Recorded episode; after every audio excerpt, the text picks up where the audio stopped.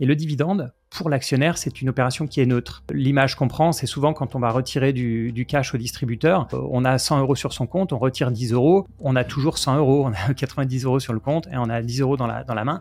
Le dividende, c'est le, même, euh, c'est le même principe. Le problème des dividendes, c'est qu'en fait, toutes les entreprises ont un cycle de vie. Si tu vas chercher des dividendes, tu vas naturellement tomber sur des boîtes matures, c'est-à-dire des boîtes qui n'ont plus trop de projets à financer, qui sont pas endettées non plus à des niveaux euh, extrêmes, etc. C'est-à-dire que la plupart des investisseurs en stock picking sous-performent le marché. Ça, c'est un, un fait. Et c'est pas un fait à 52% contre 48%. C'est un fait en gros à 80%. Le stock picking, c'est vraiment pour les passionnés et ça demande un bon suivi et surtout une discipline de faire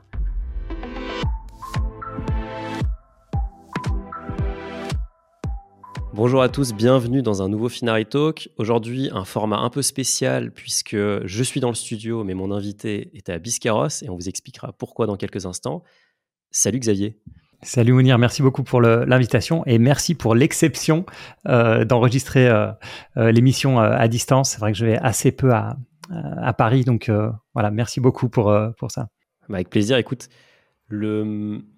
donc Xavier Delmas, tu as été trader pendant trader et banquier privé pendant une quinzaine d'années, donc tu as mhm. une grosse expérience sur les marchés financiers. Aujourd'hui, tu te définis en tant qu'investisseur puisque tu as plutôt basculé du côté immobilier.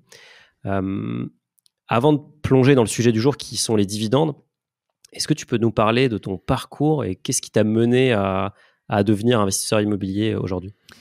En fait, euh, comme tu le dis, j'ai démarré par la, finance de marché. Donc, euh, j'étais en, salle de marché dérivé actions et je faisais du trading pour compte propre. C'est-à-dire que j'investissais l'argent de, la banque euh, voilà, sur euh, États-Unis, Europe, euh, Asie, sur ce qu'on appelle event-driven.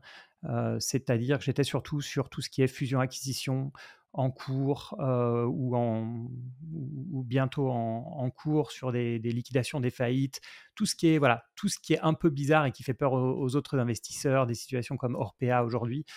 donc ça, j'ai fait ça effectivement jusqu'en 2008. En 2008, euh, j'étais à Londres à cette, euh, à cette époque-là. Euh, je voyais bien que la, finance, ça marchait plus comme, comme avant. Moi, je m'en tirais pas trop mal, mais je voyais autour de moi que les desks perdaient beaucoup d'argent. Donc, je me suis dit, c'est le moment pour moi d'arrêter le trading. donc, je voulais une activité beaucoup plus cool. Donc, je suis parti à Genève dans, la banque, dans la banque privée. Plutôt côté opération, je voulais plus du tout toucher au marché. Donc j'ai fait ça effectivement pendant ensuite une dizaine d'années. Et puis j'en ai eu marre. Euh, voilà, j'avais pas mal épargné, j'avais beaucoup investi. Et donc j'ai un peu tout plaqué pour passer de, Genève au sud-ouest, euh, acheter des, des, appartes, maisons, rénover, euh, vivre de ça, vivre de la partie immobilier location saisonnière, hein, la location Airbnb comme on, comme on dit. Mmh. Et puis à côté de ça, bah, je suis un fan d'investissement, donc je continue à investir, à faire du, stock picking. Et puis je produis du contenu, euh, podcast et, euh, et vidéos sur YouTube, notamment en collaboration avec Zone Bourse. Donc, euh, donc voilà, j'ai trouvé un bel équilibre aujourd'hui. où j'ai du temps pour moi, où j'ai du temps pour mes investissements, et puis je partage ce que je sais avec, avec pas mal de monde, notamment sur, sur YouTube. Trop bien. Trop bien. Tu as atteint le, rêve, je pense, de beaucoup d'investisseurs, c'est l'indépendance financière. Comment tu l'as défini, toi euh? C'était un montant que tu t'étais fixé C'était un... Enfin, comment c'était quoi le, cap que tu t'étais fixé pour dire là maintenant je peux y aller et je peux tout plaquer? C'est pas évident comme question. L'indépendance financière, pour moi, c'est il faut surtout pas confondre avec rentier. Rentier, c'est on n'a pas besoin de travailler. Euh, indépendance financière, c'est on est libre financièrement, donc on dépend de personne ce qui est un peu faux dans le sens où moi je dépends de clients, de locataires. Bon après j'ai quand même diversifié mes sources de revenus. J'ai la création de contenu, c'est un, revenu auquel je ne touche pas aujourd'hui qui part direct en bourse tous les mois. Donc ouais, indépendant financièrement pour moi c'est déjà faire le travail que tu veux, où tu veux, avec qui tu veux, quand tu veux. C'est ça le côté indépendant en fait, c'est que t'as pas de chef, t'as pas de, de trop grosses contraintes mais après, tout le monde le place où on veut. Euh, après, c'est moins un montant, j'ai envie de dire, qu'une réallocation de mon patrimoine que j'ai fait. Euh, je travaillais à Genève, j'étais frontalier, j'avais une énorme maison, j'avais un appartement euh, qui valait beaucoup d'argent dans une station UP de, la Haute-Savoie. donc, en fait, ce que j'ai fait, c'est qu'à un moment, j'ai regardé mon patrimoine et je me suis dit, waouh, je gagne très bien ma vie, mais j'ai beaucoup de, de biens qui ne sont pas, qui ne rapportent rien, en fait J'ai biens de jouissance. Les biens de jouissance. J'ai ma maison qui fait qui fait 320 mètres carrés à 500 mètres de la frontière suisse. j'ai mon appartement à Megève, etc plus d'autres choses à côté, plus des portefeuilles boursiers. Mais pourquoi Il y avait un petit côté. Pourquoi est-ce que je vais pas, bah, en fait, changer la location, avoir euh, alloué moins à ma résidence principale, euh, louer le reste et comme ça gagner de l'indépendance euh, financière. Mais sinon, c'est certain que on peut se fixer une somme, mais c'est surtout un cap mental à passer. Je pense que beaucoup plus qu'une somme sur un sur un compte en banque, parce que je connais énormément de gens qui pourraient le faire et qui ne le font pas parce qu'ils sont ils sont bloqués en fait. Je pense que beaucoup de tes anciens collègues, et d'ailleurs beaucoup de gens qui bossent encore dans la finance, ont des revenus euh, énormes, mais ils sont un peu bloqués aussi dans une course parce que, comme mmh. tu as dit, ils ont la maison, ils ont euh, la, résidence secondaire, euh, l'appartement dans le sud. Mmh. Donc le, train de vie, il est déjà conséquent. Rien que pour financer ça, il faut, il faut, faut faire rentrer des, montants conséquents. Écoute, trop bien. pour rentrer dans le vif du sujet, Action à dividende, comment tu définirais toi une action à dividende? Qu'est-ce que ça veut dire en fait? Alors, ça tombe bien qu'on en parle parce que j'aime pas du tout ce, terme, euh, mais pourtant qui est très répandu. Hein, donc c'est super qu'on en parle. Action à dividende, action de rendement, etc. Bon, je pense que tout le monde sait à peu près ce que c'est qu'un dividende. Si on demande dans la rue, c'est tout simple. C'est une entreprise qui fait du profit, qui a un bénéfice net. Le PDG doit décider comment allouer ce cash à la fin de l'année. Et en fait, le dividende, il faut bien réaliser que c'est quasiment le dernier choix, en fait, parce qu'il y a tout un processus que le PDG doit faire. Le premier, c'est est-ce que j'ai besoin de réinvestir? Est-ce que j'ai des projets en interne qui vont me ramener beaucoup plus, enfin, qui vont me ramener plus d'argent, qui sont au-dessus du seuil que j'ai dans ma tête de, rentabilité? Si c'est oui, alors il va il va laisser cet argent en réserve et l'utiliser dans sa, dans sa boîte. Ensuite, il se dit, est-ce que je dois me déleverager Est-ce que je dois rembourser mes dettes? Deuxième étape. Ensuite, il va se dire euh, euh, est-ce qu'il y a des, est-ce que mes actions sont sous-valorisées? Je parle pour une entreprise qui est cotée en bourse.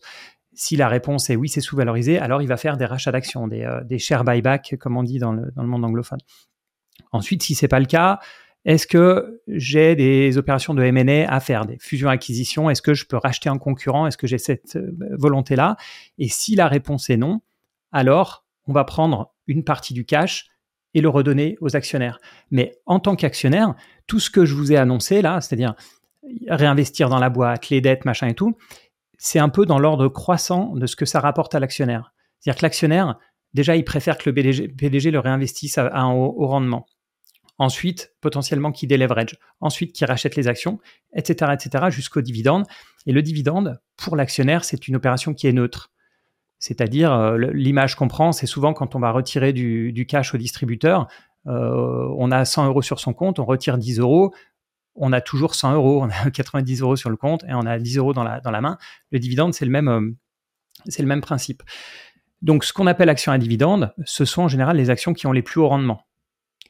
Donc ensuite, la, la question qu'on peut se poser, c'est est-ce qu'il faut investir Enfin, quel est le, ouais, est-ce que c'est un critère d'investissement? Et pour beaucoup de gens, je sais que c'est un critère d'investissement. Je sais pas, je pense que tu peux confirmer dans ta communauté, c'est ce qu'on voit. Ouais, c'est hyper important parce que je pense qu'il y a le côté, euh, c'est agréable de toucher un revenu mhm. pour lequel tu n'as finalement pas fait grand-chose. Euh, surtout que c'est, ça peut être trimestriel pour les boîtes américaines, donc c'est, je pense que c'est satisfaisant intellectuellement. Petite pause pour vous parler de Finari, la plateforme que j'ai développée. Finari, c'est quoi? C'est le meilleur moyen de centraliser son patrimoine pour tout avoir au même endroit. Donc exit l'Excel, maintenant vous pouvez connecter plus de 20 000 banques, des plateformes d'investissement, ajouter votre immobilier, vos emprunts, vos cryptos. Vous avez tout au même endroit, vous avez votre calcul de performance qui est automatisé et en plus vous avez des insights qui vous permettent de débusquer les frais cachés, de voir votre exposition géographique, de suivre vos dividendes et plein d'autres choses. Du coup, à l'occasion de ce talk, je vous propose un code promo pour bénéficier de Finari Plus, qui est notre offre premium. Il faut savoir que Finari, notre business model, il est hyper simple. Pas de pub, pas de vente de données, un abonnement Finari Plus. Donc je vous offre 20% avec le code Finari Talk 24. On revient au talk. Mais comme tu as dit, la question qu'on se pose souvent, enfin, est-ce que c'est. Du coup, ma question suivante, c'est est-ce qu'il faut privilégier les actions à dividendes par rapport à une action de croissance qui va euh, faire la décision, enfin, où le mmh. PDG va dire, moi, je vais tout réinvestir au premier niveau dans le produit, dans notre, euh, mhm. notre recherche, dans la R&D. Dans notre distribution, dans notre marketing. Tu vois, si il se trouve que le dividende pour moi ce n'est pas un critère, mais si ça devait être en être, si ça devait en être un, il, aurait tendance à être plutôt négatif parce que euh, une fois que tu as rempli ton PEA, notamment si tu as des comptes titres, euh, bah, tu es plus fortement imposé en général sur les revenus que sur les plus-values. Et ça, c'est vrai dans quasiment tous les pays. En France, on n'est pas les plus chanceux, mais en, Suisse, par exemple, il n'y a pas d'impôt euh, sur les plus-values, etc. Donc, dans l'ensemble, dans le monde financier, on préfère toujours avoir de la plus-value que du, euh, que du revenu, sauf si on vit de ce, de ce revenu. Mais là où pour moi, c'est pas un bon critère, si tu veux, c'est que c'est comme si tu vas acheter une voiture, d'accord? Et que le seul critère qu'on te donne, c'est la consommation. La consommation d'essence, par exemple c'est pas un critère qui est inutile, mais peut-être que la question à se poser avant, c'est est-ce que je veux une citadine, une voiture de sport euh, ou une familiale? Peut-être ensuite, est-ce que je veux une essence, une hybride, une voiture électrique, etc. Et à la fin, tu vas regarder la consommation. Parce que si tu regardes que la consommation, tu vas choisir une petite citadine électrique, alors que peut-être tu as quatre enfants et que tu veux trimballer tout le monde euh, en vacances, tu vois? Et pour moi, le dividende, c'est un peu ça. Il y a d'autres moyens de classer les entreprises. On peut les classer par secteur, ce qui est une bonne manière de faire. On peut les classer par style d'investissement, value, euh, valeur de croissance, valeur euh, qualité, etc., etc. Et en fait, dividende, si vous reprenez, si tu reprends ce que je disais en, début, bah en fait, c'est juste une allocation du, PDG à un certain moment. Donc, ça donne de l'info. Et pour un débutant, c'est pas le pire des critères. Pourquoi c'est pas si mal de, de, choisir des actions à dividende? Déjà parce que ça veut dire que c'est une action qui gagne de l'argent c'est une action qui est profitable, qui a un, résultat euh, positif. Or, la plupart des débutants, ils vont aller chercher des petits, des, small caps sur les renouvelables, des biotech, etc., qui gagnent pas d'argent. Donc c'est pour ça que je peux pas trop critiquer ceux qui, euh, ceux qui cherchent avant tout des actions à, à dividendes parce que finalement, ça te donne déjà des, des, bonnes bases sans avoir aucun travail à faire. Tu vois juste que ça paye 3% de, de dividendes et ça, c'est bon. Le problème des dividendes, c'est qu'en fait, toutes les entreprises ont un cycle de vie c'est qu'elles démarrent en étant start-up, après elles ont une période de croissance. En période de croissance, le PDG, bah, plutôt que d'aller se financer au travers de dettes, de venture capital, de qui tu veux, ben, si sa boîte génère de l'argent, évidemment qu'il va utiliser cet argent-là pour, pour réinvestir. Donc on a toute cette phase de croissance. Et ensuite, elle bascule gentiment de croissance à maturité et après en déclin.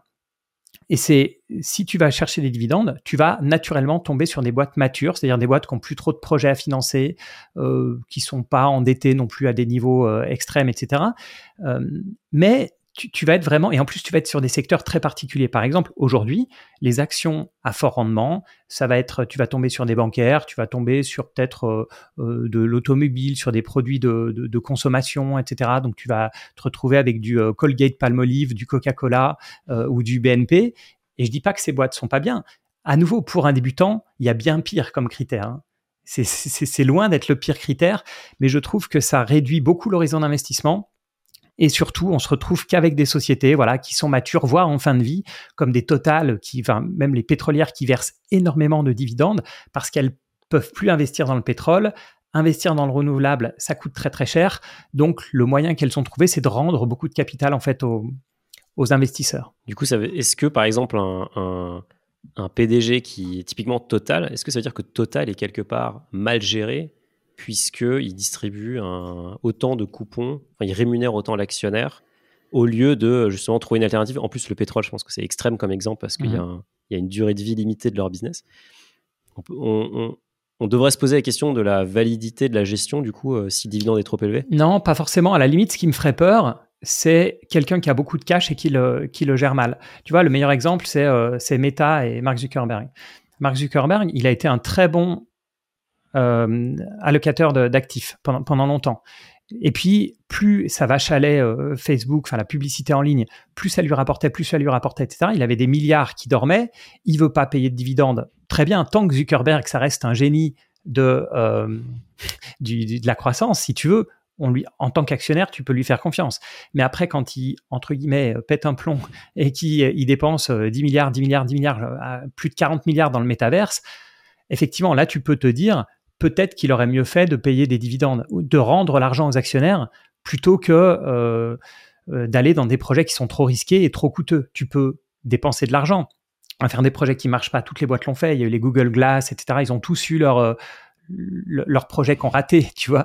Mais mais là, Meta a mis énormément d'argent et c'est ça qui a refroidi les gens, c'est que tout le monde s'est dit bon, ils ont un super business, mais finalement Zuckerberg, c'est pas, il est peut-être pas si bon que ça en allocation de, de, capital. En tout cas, il a fait de, de grosses erreurs. Dans le cas de ceux qui payent beaucoup de dividendes, les bancaires, par exemple, euh, bah, elles ont du mal à trouver de la croissance. Donc moi, ça me dérange pas d'avoir une bancaire qui me rapporte du 6-7%. Enfin, j'en ai, euh, j'en ai plus hein, d'ailleurs de, de, bancaires, je crois pas, non, j'en ai plus en portefeuille. Mais ça me dérangeait pas d'avoir euh, des bancaires qui, me rapportent 6-7% parce que je trouve ça logique dans leur dans leur domaine en fait. Mais c'est vraiment une question de maturité. Il y, a, il y, a, des sociétés qu'on appelle les, les dividend kings puis il y a même les dividendes aristocrates qui sont celles qui distribuent du dividende depuis 25 voire 50 ans. Je crois que Coca-Cola d'ailleurs fait partie des aristocrates. Mhm. Est-ce que du coup c'est pas un contre-exemple puisque aujourd'hui c'est une marque qui a réussi à se réinventer euh, à Coca, je crois qu'à l'origine c'était un médicament, aujourd'hui c'est bon, une marque universelle. Mhm qui a inventé plein de nouveaux produits, qui continuent de croître. Je pense que leur croissance, elle est monumentale, mais qui continue systématiquement à payer du dividende. Et je crois qu'il faut augmenter aussi son, dividende d'année en année pour rester dans le classement. Mmh. Et tu as totalement raison. En fait, dividende aristocrate, c'est encore un meilleur indicateur que le, que le dividende. Mais tu vois, le dividende, c'était un peu euh, le signal que l'entreprise euh, fait des profits. Et c'est pas parce qu'elle fait, elle donne des dividendes que c'est bien. C'est parce qu'elle fait des profits, que ses profits sont stables, etc. Et dividende aristocrate, c'est pareil. Pour être dividende aristocrate, comme tu l'as dit, c'est dividende croissant pendant 25 ans et sans interruption. Et rien que ça, tu rajoutes ces deux trucs. Ça veut dire que la boîte, elle est là depuis 25 ans. Elle a des croissances de résultats depuis 25 ans. Elle n'a pas baissé ses résultats ou les a pas arrêtés pendant les crises 2000, 2008, Covid, etc. Donc ça veut dire qu'elle est a priori euh, non cyclique donc elle ne dépend pas de l'économie. Si elle a tenu plus de 25 ans, ça veut dire qu'elle a un moat, elle a, un avantage compétitif, ses concurrents n'arrivent pas à, attaquer sa part de marché, elle, arrive à croître à un rythme égal ou souvent supérieur à, l'économie. Donc tu vois, le truc, c'est pas que les dividendes, c'est pas bien, mais dividende aristocrate, en fait, tu utilises ce critère de dividende pour essayer de deviner d'autres choses. Et c'est très bien, les dividendes d'aristocrates, mais moi, je préfère élargir mon, euh, élargir mon, scope, mon univers. Et par exemple, euh, c'est pas parce que, pour reprendre l'exemple de Meta, Meta ne paye pas de dividendes, c'est pas pour autant que, qu'elle est pas bien. Mais déjà, tu élimines toutes les boîtes qui ont moins de 25 ans. Et dans le monde actuel, c'est quand même euh, chaud, tu vois, parce que on sait qu'il y a plein de secteurs qui se font disrupter. Donc ça veut dire que ok, personne ne disrupte Coca-Cola et personne ne, disrupte euh, voilà Procter Gamble, etc. Toutes ces grosses boîtes, mais euh, la finance se fait disrupter, euh, l'énergie se fait disrupter. Les, financières se font disrupter. Enfin, tu es bien placé pour le, pour le, savoir. donc voilà, tu as, partout. L'automobile. Voilà, l'automobile, exactement. Donc, donc, on en revient un peu aux dividendes. C'est mieux, un hein, dividende aristocrate que dividende pur.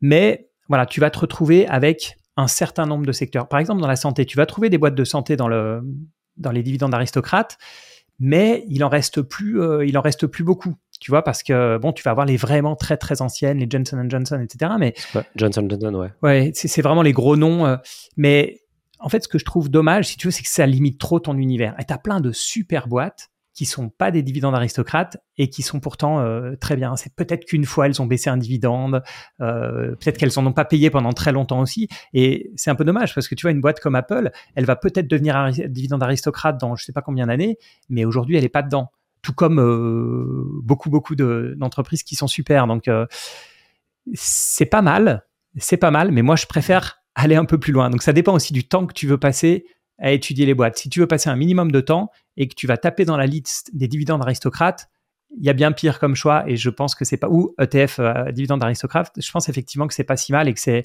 et que c'est assez défensif comme comme choix.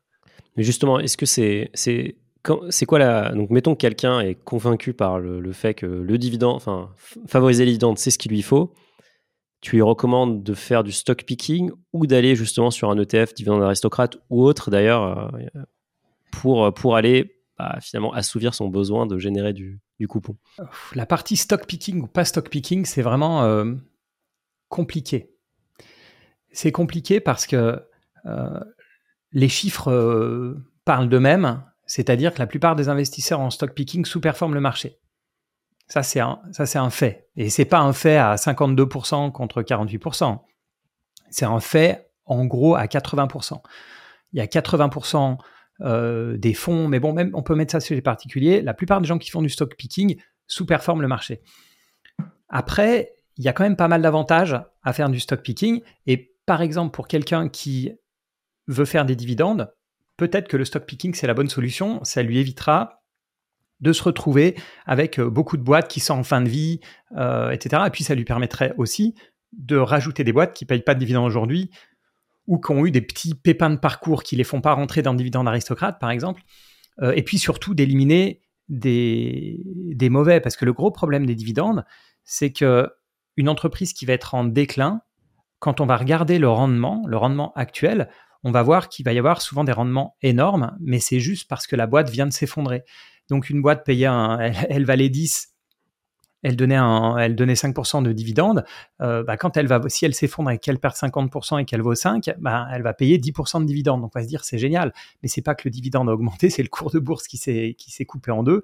Et donc on se retrouve avec des boîtes euh, comme euh, voilà qui ont eu des pépins, des vrais pépins. Hein, je sais pas des fraudes, des problèmes réputationnels, qui se font disrupter, peu importe, et qui vont avoir une apparence de rendement mais qui en fait sont des, sont des value traps, sont des, sont des boîtes qui apparaissent pas chères, mais qui, mais qui sont encore trop, trop chères.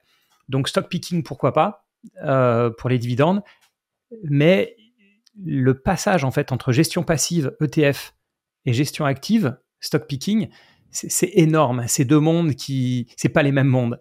Il y a celui qui va investir tous les mois dans son ETF, euh, quel qu'il soit, euh, tranquillement, qui va regarder son portefeuille de temps en temps, voilà, alors qu'en stock picking, il faut analyser énormément. Au fur et à mesure qu'on rajoute de l'argent sur les boîtes, bah, au début, on a peut-être 1000 euros sur un titre, c'est pas très grave. Et puis après, quand on se met à avoir 10 euh, 000 euros, 20 000 euros sur une boîte, euh, voire plus, bah là, tout d'un coup, il faut quand même bien la connaître, il faut bien avoir identifié tous les risques. On peut plus euh, jouer de la même manière. Donc, le stock picking, c'est vraiment pour les passionnés. Et ça demande un bon suivi. Et surtout, une discipline de faire parce que on sait, nos émotions jouent contre nous, etc. Et la plupart des mouvements qu'on va vouloir faire vont, jouer contre nous. Mais j'ai du mal à totalement déconseiller le, stock picking malgré tout pour les passionnés. Bon, je crois que toi, tu fais partie de la famille des passionnés. Est-ce que tu peux nous parler des valeurs qui t'intéressent en ce moment, ou en tout cas qui sont celles qui sont un peu phares dans ton portefeuille? Alors, moi déjà, pour comprendre un petit peu ce que je cherche, euh, parce que c'est toujours, il faut, avant de piocher à droite à gauche, il faut avoir une stratégie d'investissement. Moi, ma stratégie d'investissement, elle est simple. J'ai quand même euh, pas mal d'argent en bourse. Cet argent, j'ai travaillé pour l'avoir, j'ai travaillé et épargné pour l'avoir. Donc moi, c'est, j'y tiens. je suis pas au casino, je veux pas le perdre. Et je veux idéalement qu'il y, ait, une croissance. Donc moi, je vais taper déjà dans les grosses sociétés. Le, on se rend pas compte aussi à quel point on n'est pas dans la même cour quand on regarde une société qui pèse 50 milliards de dollars et une société qui pèse 100 millions. Une société qui a 50 milliards de dollars, elle peut perdre 10%, 20%, mais elle a, elle a tout un historique, elle a toute une force de frappe, etc., un, bilan, etc., qui fait qu'elle est énormément moins risquée qu'une small cap. Et quand je dis énormément, c'est énormément. C'est pas deux fois moins risqué, c'est beaucoup, beaucoup plus. Pourtant, en bourse, voilà, on a deux carnets d'ordre, ça apparaît pas aux yeux. Donc moi, ça saute pas aux yeux. Donc moi, je suis sur les grosses boîtes. Et ensuite, moi, mes critères, c'est des boîtes de qualité. Donc, euh, qualité, c'est n'est pas le, mot français qualité, en fait, c'est un style d'investissement. Ce style d'investissement, ce qu'il cherche, c'est de la stabilité. Donc, il faut des boîtes qui ont une très bonne situation financière. Il faut des boîtes qui soient très rentables, donc qui ont des grosses marges. Elles ont des grosses marges parce qu'elles euh, sont en général beaucoup plus fortes que leurs euh, concurrents. Elles ont ce fameux mode, ce fameux avantage compétitif. elles ont des bons managements, elles sont très bien gérées, elles allouent bien leur capital. Et elles sont, voilà, je vais plutôt chercher la stabilité en quality, on va surtout chercher la stabilité par rapport aux chiffres en valeur absolue. On veut de la croissance, mais on veut pas une croissance qui soit, euh, voilà, en dents. On veut une croissance qui soit, euh, euh, qui, soit durable. Donc moi, mes boîtes, en fait, elles correspondent un peu à ça. Donc j'ai des holdings déjà. Donc la plus connue, c'est Berkshire Hathaway. Euh, géré par Warren Buffett. J'aime beaucoup cette, euh, cette boîte-là. Euh, je regarde et j'investis de plus en plus dans une petite sœur qui s'appelle Markel Group, qui a la même philosophie que, Berkshire Hathaway. En fait, en gros, c'est une boîte d'assurance qui génère beaucoup de float, c'est-à-dire qu'ils reçoivent toutes les primes des, des, assurances avant de devoir payer quand il y a des sinistres, et donc ils utilisent ce float pour investir. C'est vraiment ce qu'a fait Warren Buffett sur Berkshire Hathaway. Donc Markel Group. Et puis il y a Investor AB, qui est une grosse holding suédoise qui gère la, fortune d'une vieille famille suédoise. Donc ça, ce que j'aime bien dans ces, holdings, c'est que c'est quasiment comme des fonds comme des fonds d'investissement, sauf qu'il y a du vrai skin in the game, c'est-à-dire que les, gens qui les gèrent, ils ont vraiment, voilà, c'est leur fortune personnelle. Donc, et puis c'est très bien, voilà, c'est très bien géré, un peu à ma manière. Donc, je leur fais confiance. Donc c'est pas vraiment du stock picking, c'est des actions cotées en bourse, mais c'est moins du stock picking. On est déjà sur de la diversification. Après, ben, parmi les, boîtes qui, euh, qui, LIMplissent mes critères, c'est des noms euh, bien connus. Hein. ça va être des Alphabet, ça va être des euh, United Health, c'est une mutuelle américaine, ça va être LVMH, L'Oréal. Qu'est-ce qu'il y a d'autre? C'est des grands noms, hein, souvent. Je ne vais pas chercher des. Euh, bien sûr, il y a Microsoft que j'adore, euh, Visa, Mastercard, euh, deux super boîtes, etc. Et qui payent tous des dividendes là. Qui payent, oui, qui payent, oui, la plupart payent des payent des dividendes. Bon, j'ai après j'ai du Adobe aussi, j'ai du Meta. Enfin, j'ai quand même de la j'ai quand même de la tech. Et puis après, je regarde des boîtes parfois un petit peu moins connues, mais qui commencent à l'être. J'ai, du Qualys, qui est une boîte dans la cybersécurité. J'ai du Mettler Toledo, qui, fait de l'industrie, qui fait des, systèmes de, mesure de précision, etc.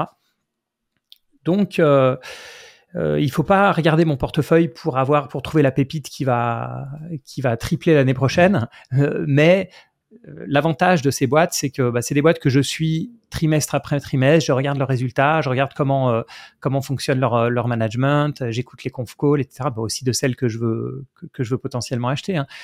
mais qui ont voilà en général les des critères communs de croissance avec de la stabilité, des gros, grosses rentabilités, grosses marges. Tu regardes les marges de Visa, Mastercard, c'est complètement fou.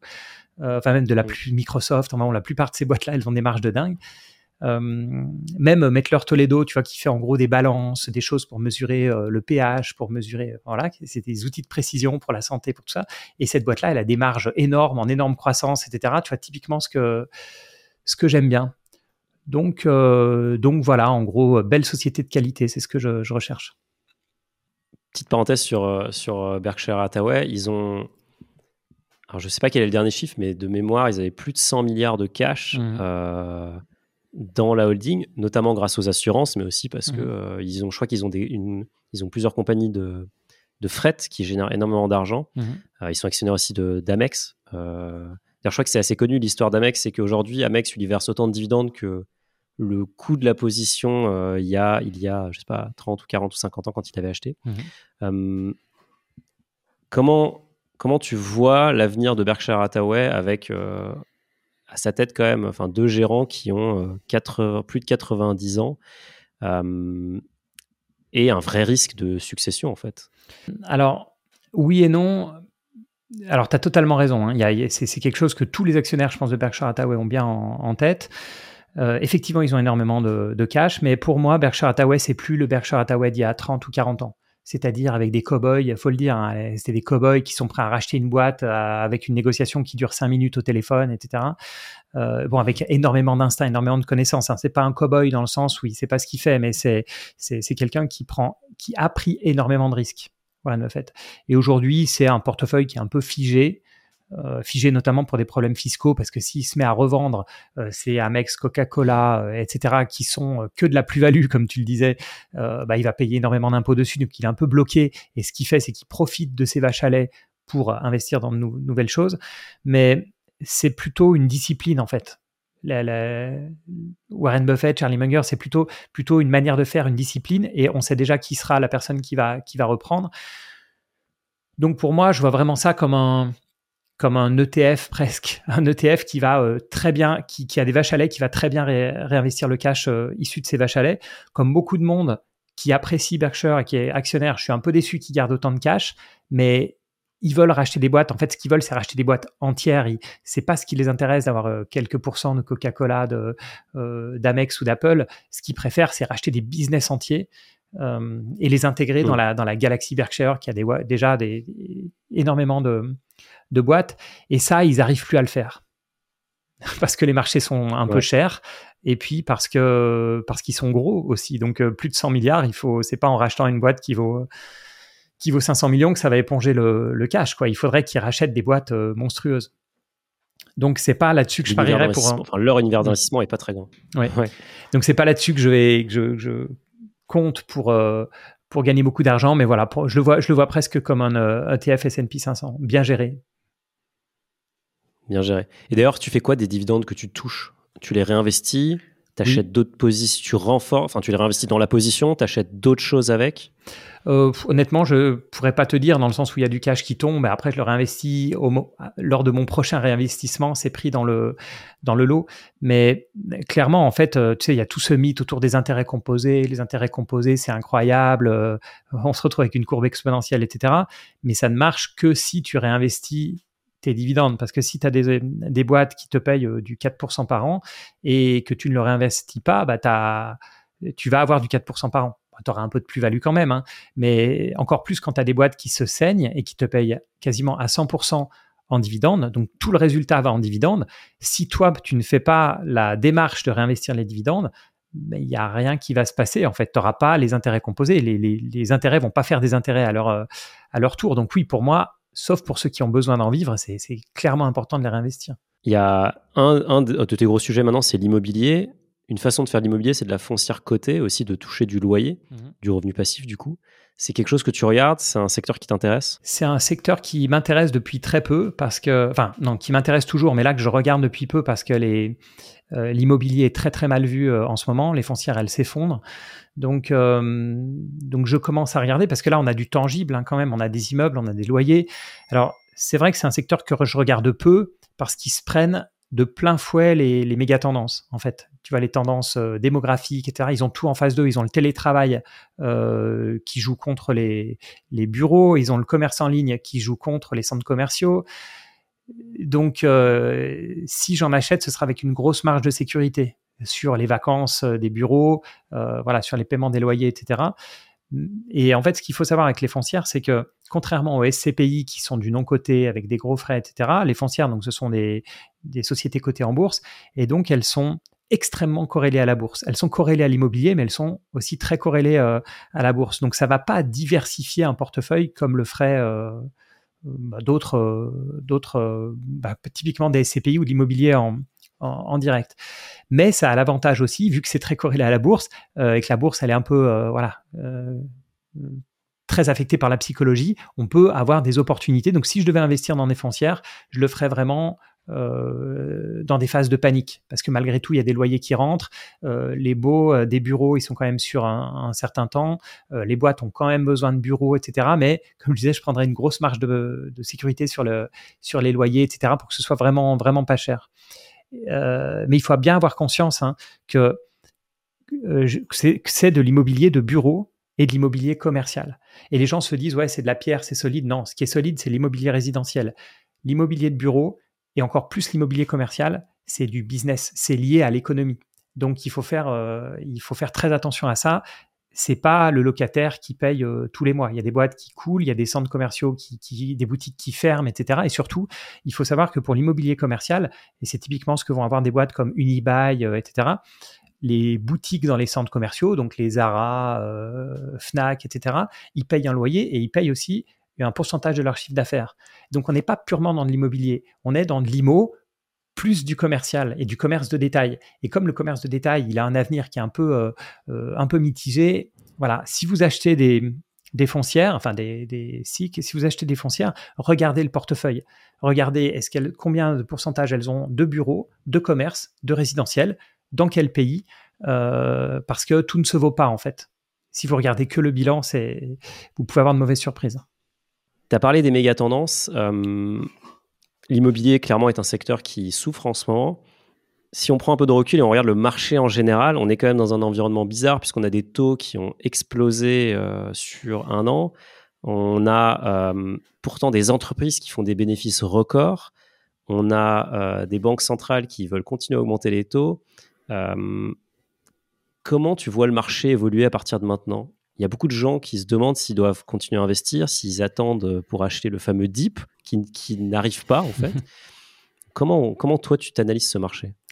Euh, Oui, je suis d'accord avec toi, c'est compliqué d'avoir une vue sur le marché immobilier en ce moment. Ce qui est certain, c'est qu'on l'a tous constaté post-Covid, il y a quand même eu un emballement qui a été assez dément. En tout cas, dans ma région, le sud-ouest de la France, c'est vrai, mais dans beaucoup d'endroits aussi que je regarde, à part peut-être Paris qui a, stagné, baissé légèrement, ou des grandes villes, mais sinon, il y a quand même eu un énorme engouement. Donc moi, ça me choque pas, même en nombre de transactions, ça me choque pas du tout qu'il y ait un petit retour. Après, de ce qu'on constate, c'est que euh, les acheteurs ne veulent pas ou ne peuvent pas payer plus cher parce que le taux d'intérêt a un impact énorme sur les, enfin le taux d'emprunt a un impact énorme sur les mensualités, mais les vendeurs veulent pas baisser leur, euh, prix. Donc en fait, on a un marché qui est, gelé, on a un marché qui est bloqué, qui est, qui grippé. Et pour, ce, pour, ce, pour avoir une résolution, bah, il faudrait soit que les prix baissent, soit qu'il y ait une détente au niveau des taux d'intérêt, mais je ne sais pas comment ça va se, se terminer. Après, l'immobilier qui va très très mal, et c'est une autre partie de l'immobilier, c'est la promotion immobilière, c'est l'immobilier neuf. Et par exemple, on parlait des foncières tout à l'heure, et puis j'avais fait un tweet sur ICAD, une des foncières, il y a quelques jours, et puis on me dit, mais qu'est-ce que tu penses de Nexity Mais Nexity, ça n'a rien à voir. Nexity, c'est un promoteur immobilier, donc là, c'est très très très compliqué pour eux, euh, alors qu'ICAD, c'est une foncière. Donc c'est complètement différent. Et hum, sur le côté, comme tu dis, de euh, buy the deep sur l'immobilier, alors moi, je ne sais pas euh, à quel point il faut attendre une baisse, mais je peux te dire qu'il y a des gens qui m'ont pendant 20 ans répété qu'ils allaient, euh, qu'ils, attendaient une baisse du marché pour, euh, pour acheter. Et en fait, quand tu achètes des biens de qualité, ça c'est vrai en bourse, en immobilier, mais encore plus en bourse, tu te rends compte que finalement le prix payé, si tu investis vraiment à long terme, à 10, 15 ou 20 ans, finalement le prix payé, c'est une, une goutte d'eau. Et et quand je dis c'est une goutte d'eau, c'est que même 10%, ça fait pas une grosse différence par rapport à ne pas l'acheter. C'est ça le truc. C'est que euh, si l'entreprise est vraiment de qualité, il vaut mieux l'acheter 10% plus cher et la garder 20 ans que de ne pas l'acheter. Et c'est malheureusement pour ça que beaucoup d'entreprises de qualité que je regarde valent très cher. Elles valent très cher parce que euh, il n'y en a pas tant que ça, donc tout le monde va un petit peu sur les, mêmes. Euh, les, noms, hein, bah, je vous les ai cités, mais tout le monde sait que voilà, le luxe français, il cote cher en ce moment. Mais c'est pas pour rien, c'est que c'est des boîtes qui sont bien gérées à beaucoup de points de vue. C'est pas juste qu'elles génèrent du résultat, c'est que c'est c'est une puissance incroyable. Elles sont devenues, avant le luxe, c'était cyclique. Maintenant, c'est devenu non cyclique. C'est presque devenu des défensives. Enfin bon, il y a plein de choses qui jouent en leur, en leur faveur. Donc, euh, moi, j'ai jamais été en faveur d'attendre une, une baisse. Si j'ai une conviction, euh, à un moment, il faut payer le, prix sans exagérer, sans exagérer hein, bien sûr. Et 2024, tu la vois comment au niveau des marchés boursiers? Alors, euh, moi, je, vraiment, un de mes mantras, c'est qu'on ne peut pas prévoir le, le futur. Donc, et c'est quelque chose que je suis obligé de me répéter euh, en permanence. Donc je dis pas que parfois je vois pas qu'il y a des, je me dis pas qu'il y a des poches dans le marché qui vont être surévaluées ou au contraire des poches qui vont être sous-évaluées. Mais en tout cas, je, c'est des décisions que je prends à la marge. Tu vois, il y a une valeur que je regarde depuis un moment, bah, je vais peut-être placer un ordre quelques pourcents en dessous pour essayer de choper un point bas, etc. Mais ça n'a rien à voir avec euh, je prévois que 2024 va être comme ça et donc je suis 30% en cash ou au contraire je me suis mis euh, voilà je me suis leveragé pour être au, maxi. Donc franchement je sais pas. Je sais pas où va aller le, euh, l'inflation. Donc je ne sais pas où vont aller les taux. Euh, moi ce que je surveille comme le lait sur le feu c'est les résultats des entreprises. Et à chaque fois je me dis ça va pas tenir. Et à chaque fois ça tient en tout cas depuis très très longtemps maintenant. Donc il faut avouer quand même que les grosses entreprises, elles sont très bien gérées. Ça paraît bête à dire, hein, mais je pense que euh, les grosses entreprises qui sont quasiment devenues euh, non cycliques, comme, euh, comme je disais en parlant de, du luxe et de LVMH, mais je pense qu'il y en a beaucoup qui sont comme ça, et je pense que ces boîtes-là sont effectivement très bien gérées. Jusqu'à quand, je ne sais pas, mais c'est ce qui fait que bah, elles continuent à cracher, elles continuent à cracher des profits, à se développer, à bien gérer leur cash, etc. Donc moi, même si par moment je me dis que c'est un peu surévalué, j'ai pas envie de parier contre ça. Euh, euh, c'est Warren Buffett hein, qui dit toujours euh, ne pariez pas contre Corporate America et, il n'a pas tort. Les entreprises américaines, c'est vraiment des bulldozers. Je suis beaucoup moins optimiste sur l'Europe, à part quelques, quelques sociétés. Mais donc, non, honnêtement, en 2024, j'ai aucune idée. Aucune idée de ce qui va se passer. Rien dans la boule de cristal. Non, rien. Pourquoi tu es, plus, pourquoi es plus pessimiste sur l'Europe? Je suis plus pessimiste parce que j'ai l'impression et euh, faut pas surinterpréter mon discours, hein, mais j'ai quand même l'impression parfois de voir une, zone un peu en déclin. D'un point de vue géopolitique, on voit que l'Europe, elle n'est pas du tout. On, est, il y a quatre pôles aujourd'hui, hein, surtout trois, mais on peut rajouter la Russie comme le quatrième. On a les États-Unis, on a l'Asie, Chine, on a l'Europe et un peu la, la Russie. Ils sont tous hyper agressifs d'un point de vue militaire, mais aussi d'un point de vue euh, guerre économique, on voit les, et, l'Europe, en fait, le problème de l'Europe, c'est que c'est une zone qui a été basée sur la paix. Ça a été basé après la Seconde Guerre mondiale en disant bah, on crée l'Europe et le but, c'est de plus faire de guerre. Ce qui est super, hein. mais donc c'est on va faire du commerce parce que ça renforce la paix. On va voilà, hop et on se tape dans le dos. On fait sauter les frontières. On a tac tac tac, on se tape dans le dos, etc. Et puis après, quand il y a les gros méchants loups autour qui essayent de de prendre des voilà de prendre les ressources en Afrique, de maîtriser le commerce mondial, euh, maîtriser le, les ressources énergétiques, etc. Bah, nous on regarde ça avec des grands yeux effarés en disant mais qu'est-ce qu'ils qu'est-ce qu'ils font? Donc il y a le côté géopolitique et puis après il y a le côté aussi euh, euh, le fait que l'État a une place énorme et que c'est pas du tout des gouvernements qui sont pro-business d'une manière générale. Dans voilà, en France, c'est comme ça. Quel que soit le gouvernement, euh, on n'a pas des politiques pro-business, on n'a pas des lois pro-business, on a des impôts qui sont très élevés.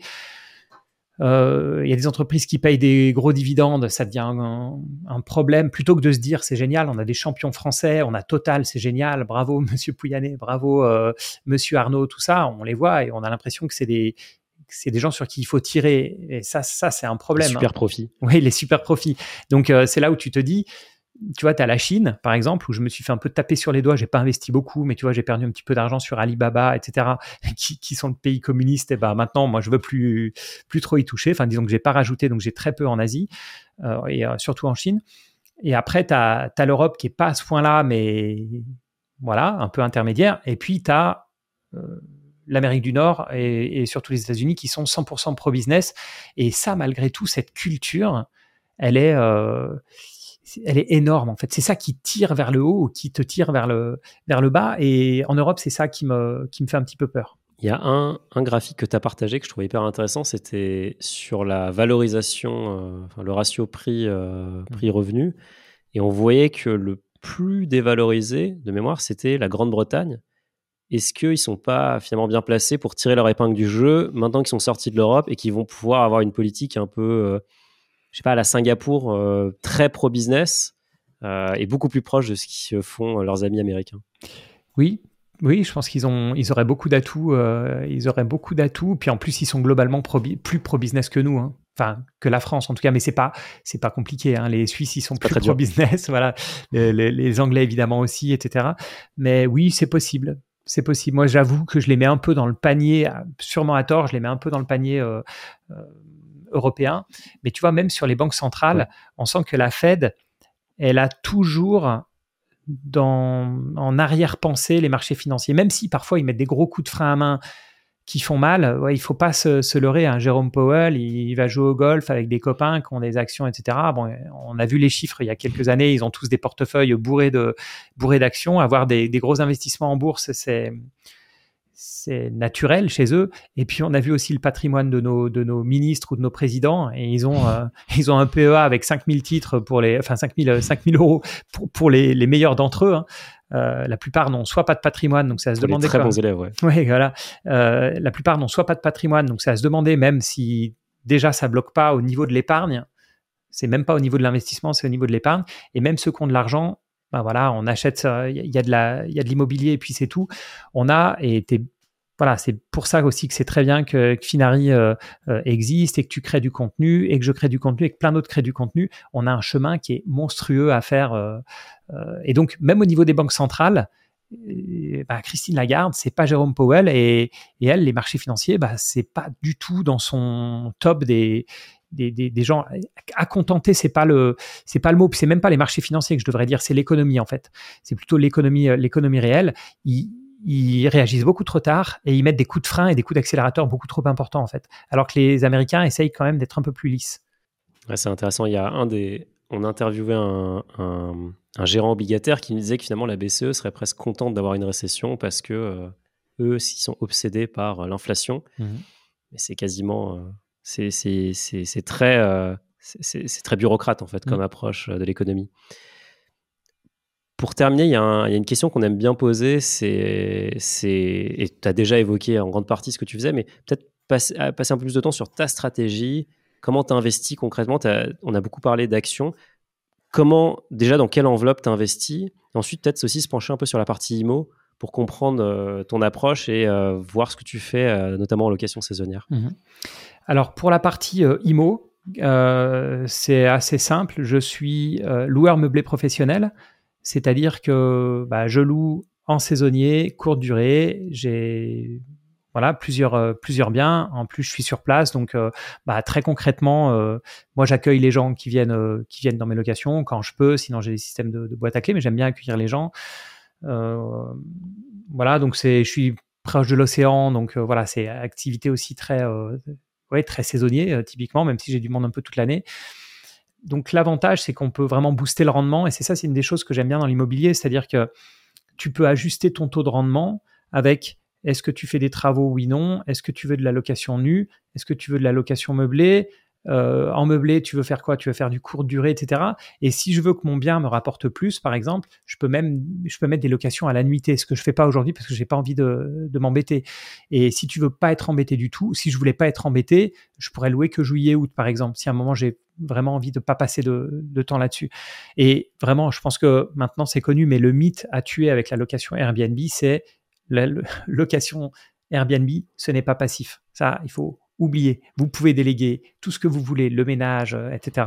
Enfin, le ménage, c'est certain, c'est beaucoup de travail. Hein. Ménage, même les accueils, etc. C'est pas pas passif. Vous allez avoir beaucoup de ménage, beaucoup de choses à remplacer, etc. Donc, euh, donc voilà, assez classique sur la partie IMO. Euh, on va dire, on va mettre ça sous le côté location saisonnière. Après, sur la partie tu continues d'acheter? Tu continues d'acheter des biens? Non, je préfère, je préfère investir en bourse aujourd'hui. Euh, parce que c'est l'immobilier, c'est plus de soucis euh, globalement, c'est moins fractionnable, et puis euh, et puis j'ai assez de revenus pour vivre de l'immobilier. Donc moi, j'ai pas besoin de passer au cap supplémentaire, ou alors ce serait pour devenir marchand de biens et faire un peu voilà des, des, rotations. Après, pour répondre à ta question sur les enveloppes, j'utilise un peu tout.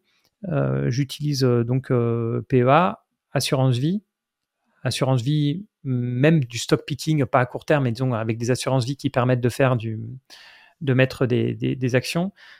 Euh, compte d'entreprise. Donc, euh, euh, sur ma, société, j'investis tout, tous les revenus, toute la trésor, elle part en bourse. Et puis, puis voilà, ouais, j'essaye de maximiser les. Enfin, c'est pas des niches fiscales, mais disons d'optimiser la, d'optimiser la fiscalité. Euh, même si je suis pas au top là-dessus, honnêtement. Euh, donc voilà. Après, euh, j'ai dit que je faisais du stock picking. Je fais pas que du stock picking parce que typiquement dans les assurances vie, j'aime bien mettre des ETF. C'est beaucoup plus compliqué pour faire des allers-retours, etc. Donc, je vais plutôt localiser des ETF euh, dans les assurances vie. Je vais plutôt localiser bien sûr les actions européennes dans du, dans du PEA. Euh, et puis après, en fonction, voilà, CTO perso, CTO, euh, enfin compte titre personnel, compte titre entreprise. après, plutôt pour les, pour les titres, les titres américains. Et du coup, au niveau des, des grandes masses, ça représente qui représente l'immobilier, que représente la bourse? Alors, j'ai plus d'immobilier aujourd'hui, mais comme je disais, le but idéalement, c'est de continuer à, profiter, enfin, voilà, d'accumuler sur la partie, euh, la partie bourse.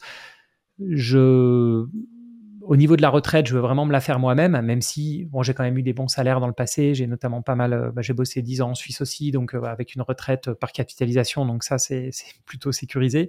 mais après, je vois vraiment l'investissement en bourse comme un patrimoine non seulement pour moi dans mon futur, mais même déjà plus pour les, pour les enfants, enfin pour ma, pour ma fille. Je vois vraiment ça comme ça. Et en fait, je trouve que ça aide énormément de ne pas avoir d'échéance pour son investissement en, bourse. Parce que dès qu'on a une échéance, alors si on a une échéance type euh, faut que j'achète ma voiture dans 2-3 ans, bon, bah, déjà la bourse, c'est pas le bon placement. Euh, si c'est bah, dans 10 ans, je veux un apport pour une résidence principale, c'est jouable, mais je trouve malgré tout que ça change un peu la, la donne. Et hum, quand on veut de la bourse pour du rendement, parce que moi, comme par exemple, quand je suis devenu financièrement euh, indépendant, j'ai des gens qui m'ont dit mais pourquoi est-ce que tu vis pas de la bourse en fait? Et moi, je leur ai dit bah j'ai pas un patrimoine suffisant aujourd'hui. Quand j'ai arrêté, j'avais pas un patrimoine suffisant pour que euh, pour pouvoir vivre avec mes dividendes. J'aurais adoré, hein, mais mais ça suffit pas. Donc ça veut dire qu'il faut Et puis les plus-values, c'est trop aléatoire. Euh, on peut avoir deux ans de hausse, un an de baisse. voilà, tout le monde sait comment marchent les marchés financiers. Donc se dire je vais retirer une petite partie, machin, ça marche pas pour moi. Et aujourd'hui, je suis très content d'avoir vraiment dans ma tête et aussi physiquement une partie d'actifs à revenus qu'on peut comparer aux actions à dividendes. Hein. Quelqu'un qui serait dans ma situation, mais avec plus de patrimoine, pourrait se dire, bah moi, j'investis dans les dividendes, mais c'est pour mon revenu. Et à côté de ça, j'investis dans bah, sans contrainte, dividende ou pas, sans contrainte pour le, pour le reste. Et c'est ce qui, quand on parlait de stock picking, il faut réaliser qu'il y a des centaines de milliers d'investisseurs, des millions d'investisseurs qui essayent tous de battre le marché. Et pourquoi est-ce que toi, moi, euh, toi qui nous écoutes aujourd'hui, pourquoi est-ce qu'on serait euh, meilleur que le marché? C'est pas facile d'avoir des ce qu'on appelle un, edge, un avantage compétitif euh, par rapport au marché. Et pour les investisseurs, il n'y a pas tant d'avantages compétitifs, mais il y en a un que quasiment tout le monde a, c'est le temps. Parce qu'en fait, les investisseurs pros, ils n'ont pas le temps. Il faut qu'ils aient des résultats tous les, tous les ans, et certaines fois plus courts que ça pour les, pour les traders, alors qu'ils ne peuvent pas investir à 10 ans. Personne. Un gérant de fonds, il peut pas se dire, ouais, c'est pas grave si je perds 30% dans deux ans, moi, mon but, c'est à 10 ans. Parce que s'il perd 30% dans deux ans, il va perdre la plupart de ses clients. Donc, il peut pas raisonner comme ça. Donc, ils raisonnent tous à court terme. Moi, j'ai aucun problème à perdre 30% sur mon, portefeuille. Euh, et c'est ce qui fait la, différence. Donc, il ne faut pas croire que euh, on va mieux analyser les sociétés. Peut-être que certains le font. Croire, j'analyse mieux les tendances que je vois autour de moi, etc. Pourquoi pas on peut essayer de choper des effets de mode, euh, c'est possible. Mais moi, ce que je crois réellement, c'est le temps long. C'est ça qui nous permet d'avoir, euh, nous, je m'inclus dans tous les particuliers, c'est ça qui nous permet de battre les gérants de fonds qui se font prendre. Ils ont beau être des pros, ils se font tous prendre dans les effets de mode les uns après les autres. Ils se font tous prendre dans les, dans les actions cannabis, l'énergie renouvelable, l'intelligence artificielle. Ils tombent dans tous les panneaux, euh, dans tous les panneaux qu'il y a pour une raison simple, c'est quand on est gérant de fonds, et qu'on fait 10% euh, quand le S&P fait 15 tiré par l'intelligence artificielle, on peut pas dire à nos clients on n'a pas d'intelligence artificielle. On peut pas dire on a moins de renouvelables. On peut pas dire on n'a pas de crypto. Enfin, encore les cryptos, c'est euh, réglementairement compliqué, mais euh, c'est très compliqué pour eux de pas être dans les modes du, moment. Alors que nous, en tant que particulier, il y a personne qui va taper sur notre épaule pour dire pourquoi tu as ci, pourquoi tu as ça, etc. Donc, donc voilà, la patience et le long terme, c'est notre, c'est notre atout. Tu as des investissements alternatifs? Euh, Oui, j'ai des investissements. tout ce qui n'est pas action et bourse. Oui, oui. Euh, donc, j'ai de l'IMO avec, euh, avec Realty Immobilier Tokenisé, mais c'est aussi qu'on a été sponsorisé par eux. très franchement, j'aurais été, si j'avais pas eu la chance de faire un partenariat avec eux j'aurais pas mis le doigt là-dedans. Et puis, voilà, on a fait un partenariat, on a interrogé le, PDG, etc. J'ai bien compris tous les rouages, donc j'ai investi euh, euh, là-dedans. J'avais des cryptos, j'en ai plus. Enfin, j'ai des tokens immobiliers, mais j'ai plus de crypto, j'ai plus de Bitcoin, j'ai plus d'Ether, etc. je suis euh, sorti. J'ai un peu de forêt, j'ai un peu de SCPI. Voilà, c'est ça en gros. Je réfléchis. J'ai pas de tout ce qui se collectionne, tu vois. J'ai pas de collection de montres, j'ai pas de trucs comme ça. J'ai eu de l'or. J'ai pas de Jaguar non plus. J'ai eu de l'or, surtout de l'or papier. Euh, j'en ai plus. Euh, donc euh, ouais, voilà. À part à part des choses qui restent de l'immobilier ou qui est, c'est-à-dire dans le sens forêt ou l'immobilier tokenisé, tu vois, tu peux classer tout ça dans dans du foncier. Non, sinon j'ai pas grand chose d'autre.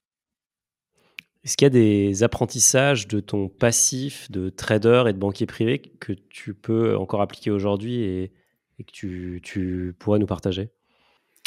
Euh, ben Pour moi, c'est l'humilité face au, marché et, face aux prévisions.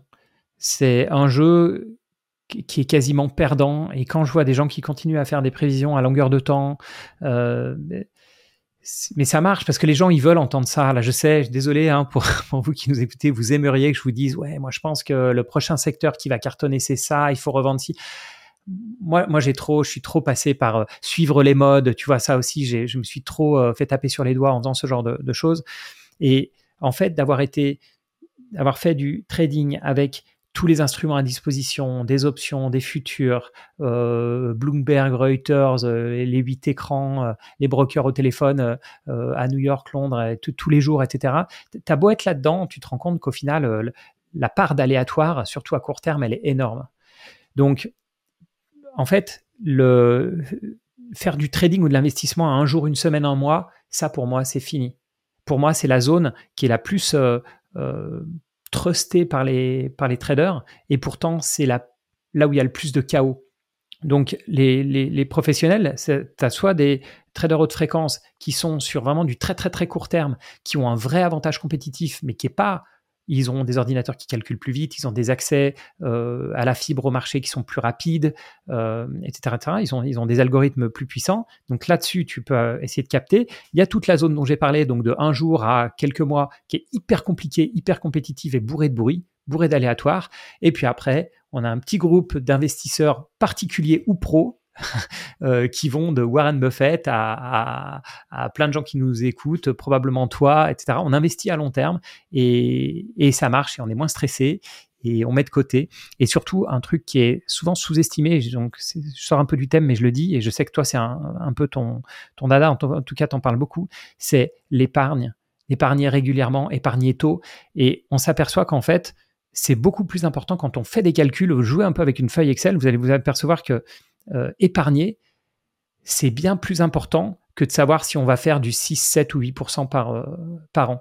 Euh, au bout de quelques... Entre celui qui n'épargne pas tout de suite, mais qui va avoir un super rendement dans le futur, ou celui qui commence tôt et puis avec des rendements moyens, bah celui qui va avoir des rendements moyens mais tôt, il va éclater l'investisseur hyper talentueux qui va, qui, va commencer dix ans plus tard. Je peux, peux que plus soyer. Franchement, c'est, je pense que c'est le mot de la fin. Tu as, tout dit. Merci beaucoup, Xavier, pour, euh, pour ce moment. Euh, on peut te retrouver sur Twitter. On peut te retrouver sur, euh, sur quel réseau? Oui, Twitter, c'est le, Twitter, c'est le, le mieux. sur la chaîne YouTube Zone Bourse. Voilà. Et puis, LinkedIn aussi, il faut pas hésiter à se connecter. J'accepte toutes les connexions sur, sur LinkedIn. J'aime beaucoup ce réseau parce que tu, voilà, c'est l'anti-Twitter. Tu vois qui sont les gens, tu vois leur parcours, même si c'est pas des cours et même et surtout si c'est pas des parcours financiers. J'adore, j'adore voir euh, voir des gens qui se connectent et qui sont euh, dans la grande distribution, qui bossent dans des labos, qui sont policiers, etc. J'adore ça. Donc connectez-vous sur LinkedIn. Vous pouvez m'envoyer un message aussi. Je réponds quand je peux, on va dire. Et voilà. Quand tu n'accueilles pas des gens, des gens dans tes appartements. C'est ça, exactement. On mettra tous les liens, on mettra tous les liens dans la description. Merci Xavier pour ton temps. Merci Monir. Merci beaucoup. Ciao.